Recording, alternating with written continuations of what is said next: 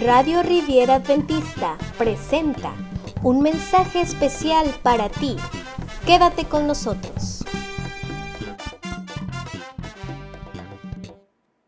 Certificación de Liderazgo Nivel 3. Hola mi querida maestra y maestro que nos ves por este medio. Te saluda tu hermana en Cristo, Lorena Marcos, del Distrito de Playa del Carmen 4 de la Asociación Norte de Quintana Roo. En este momento hemos de abordar un tema que deseamos sea de bendición para nuestros niños, adolescentes y jóvenes de nuestra iglesia. Te invito a que hagamos una oración. Querido Padre, en este momento pedimos de tu sabiduría y tu dirección para abordar un tema tan delicado pero tan real en nuestros tiempos como es el suicidio.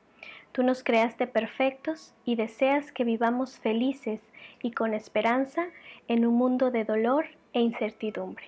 Danos de tu sabiduría, Señor, y sé nuestra guía y que tu Espíritu Santo nos guíe siempre a la verdad.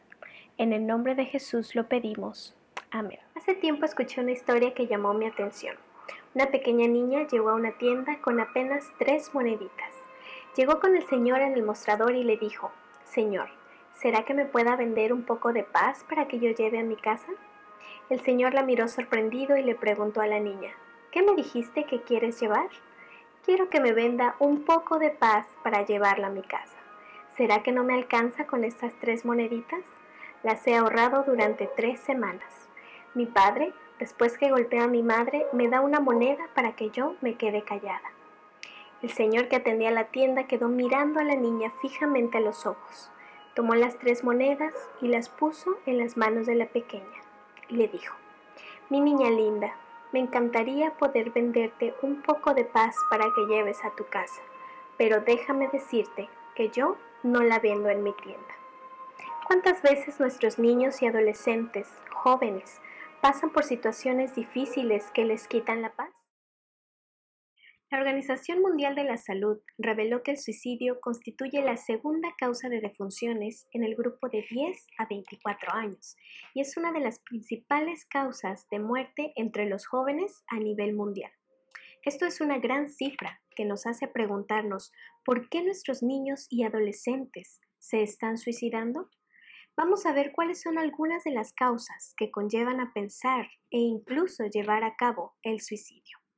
Algunas de ellas son para poner fin a un conflicto no resuelto, para poner fin a un sufrimiento agudo o prolongado, ya sea emocional o físico, para escapar de una situación insoportable por causa del sufrimiento y pérdida, deseo de unirse a un ser amado que ha fallecido, o como medio de autocastigo, e incluso por sentimientos de ira hacia otras personas.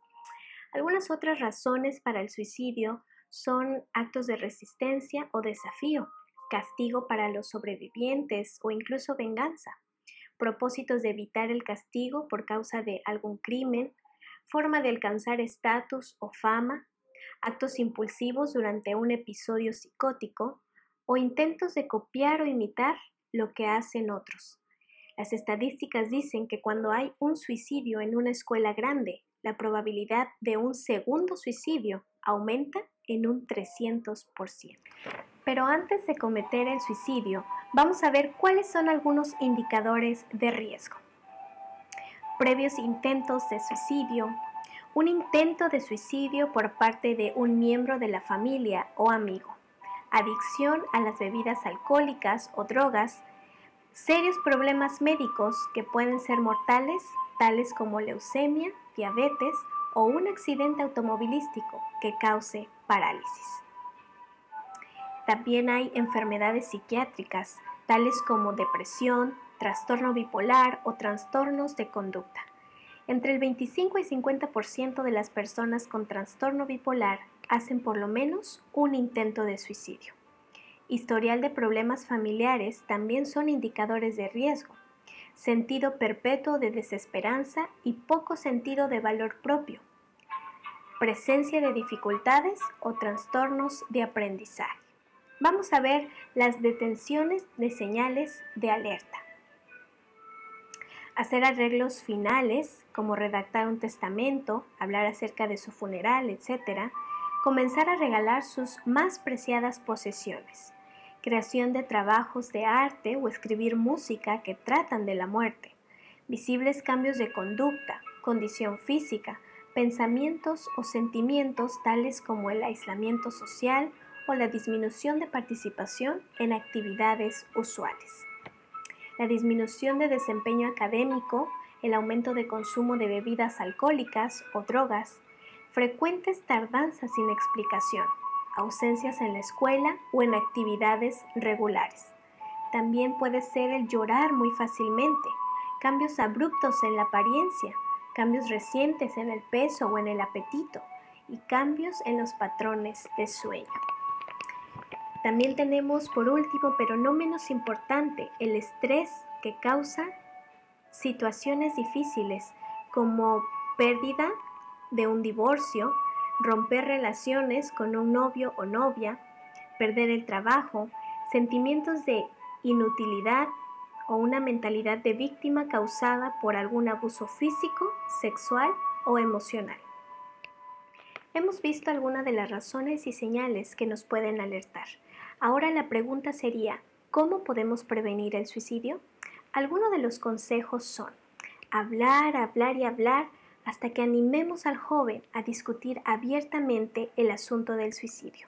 Otro consejo es escuchar y prestar atención, hacer presente y mostrar solicitud y cuidado hacia el joven. Otro de los consejos es tomar muy seriamente el caso del niño o del adolescente.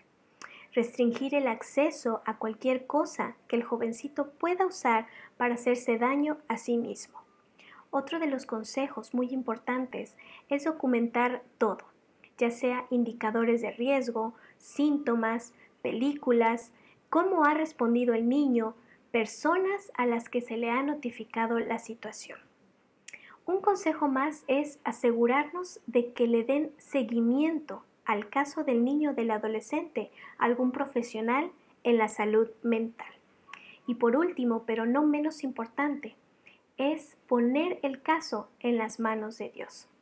Así que debes estar alerta, siempre alerta y a la expectativa.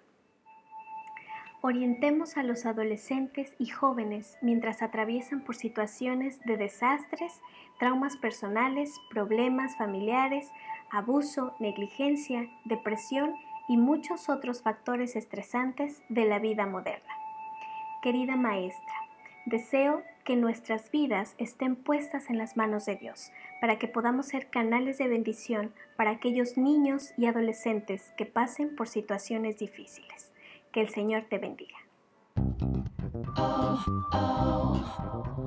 Gracias por sintonizarnos. Síguenos a través de Facebook, Radio Riviera Adventista, a través de anchor.fm, como Radio Riviera Adventista Déjanos tus comentarios y compártenos con tus amigos. No te olvides, estamos en Spotify como Radio Riviera Adventista.